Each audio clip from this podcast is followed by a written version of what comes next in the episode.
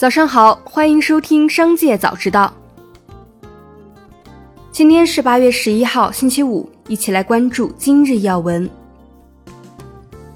据英国《金融时报》援引两位与英伟达关系密切的微居民人士报道称，百度、字节跳动、腾讯和阿里巴巴向英伟达下单订购五十亿美元的芯片，这些芯片对人工智能系统至关重要。这些公司已下单十亿美元采购约十万颗英伟达 A 八零零处理器。此外，这些公司还采购了四十亿美元的英伟达图形处理器，将于二零二四年交付。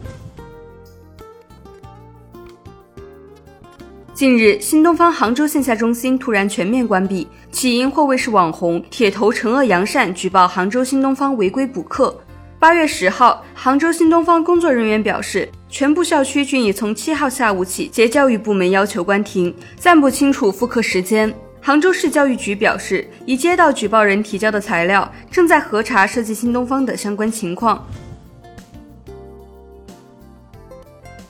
英国《金融时报》十号以“苏纳克考虑跟随拜登限制对中国的科技投资”为题放出消息，声称在美国总统拜登于当地时间九号签署关于对华投资限制行政命令后，苏纳克政府正考虑是否跟上。并就此咨询本国商业和金融业人士的意见。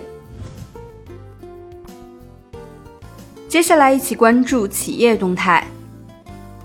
据微信公众平台运营中心消息，微信公众平台 ICP 代备案管理系统将提供新增备案、变更备案、注销备案等服务，协助开发者完成微信小程序备案。备案系统将于九月一号上线。若微信小程序未上架，自二零二三年九月一号起，微信小程序需完成备案后才可以上架。若微信小程序已经上架，请于二零二四年三月三十一号前完成备案。逾期未完成备案，平台将按照备案相关规定，于二零二四年四月一号起进行清退处理。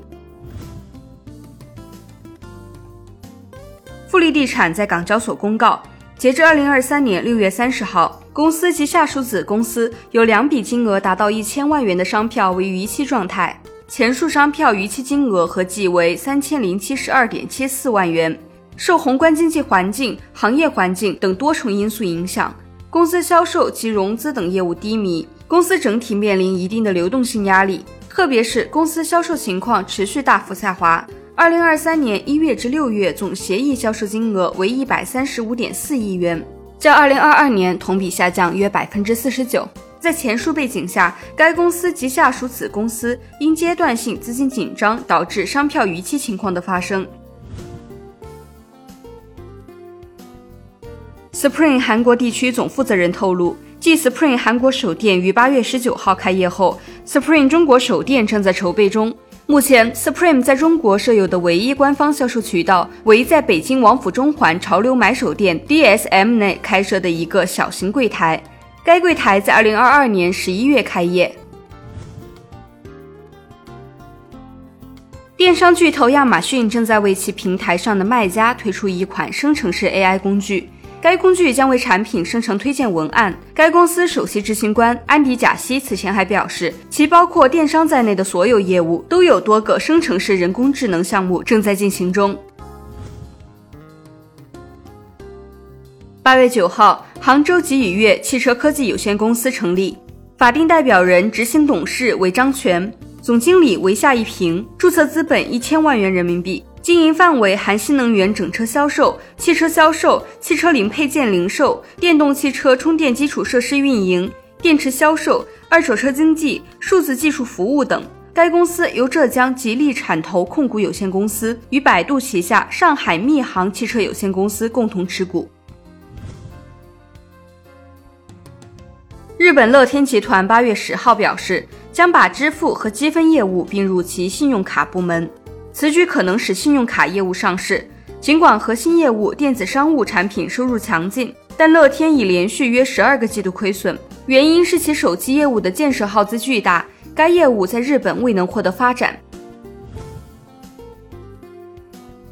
接下来一起关注产业消息。据国家财政部公布的数据，二零二三年一月至六月，全国共销售彩票两千七百三十八点九九亿元。同比增加九百一十八点三六亿元，增幅达到百分之五十点四。与上年同期相比，全国所有省份彩票销量均有所增长。按照二零二二年各省份常住人口计算，今年上半年北京、浙江、天津买彩票最多，人均支出分别达到三百三十二元、三百三十一元、三百二十八元。整体而言，今年上半年中国人购买彩票的人均消费达到一百九十四元，创下历史新高。文化和旅游部、公安部近日出台关于加强电竞酒店管理中未成年人保护工作的通知。通知明确，电竞酒店每间电信房的床位数不得超过六张，计算机数量和入住人员不得超过床位数。严禁专业电竞酒店和非专业电竞酒店的电竞房区域接待未成年人。八月八号，拟在科创板上市的储能企业沃泰能源更新上市申请审核动态，就上交所的审核问询函进行回复。今年以来，储能企业纷纷刷新 IPO 进度条，加速拥抱资本市场。据不完全统计，目前已有超百家储能产业链相关企业排队冲刺 IPO。从目的地来看，三十三家企业拟赴上交所 IPO，四十八家企业拟赴深交所 IPO。十七家拟赴北交所 IPO，两家拟赴港交所 IPO。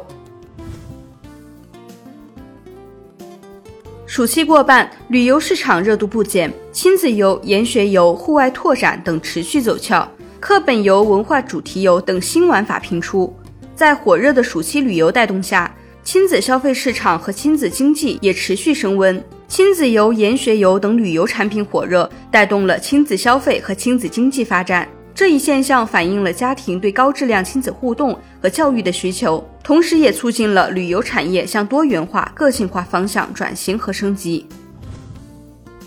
以上就是今天商界早知道的全部内容，感谢您的收听，我们下次再见。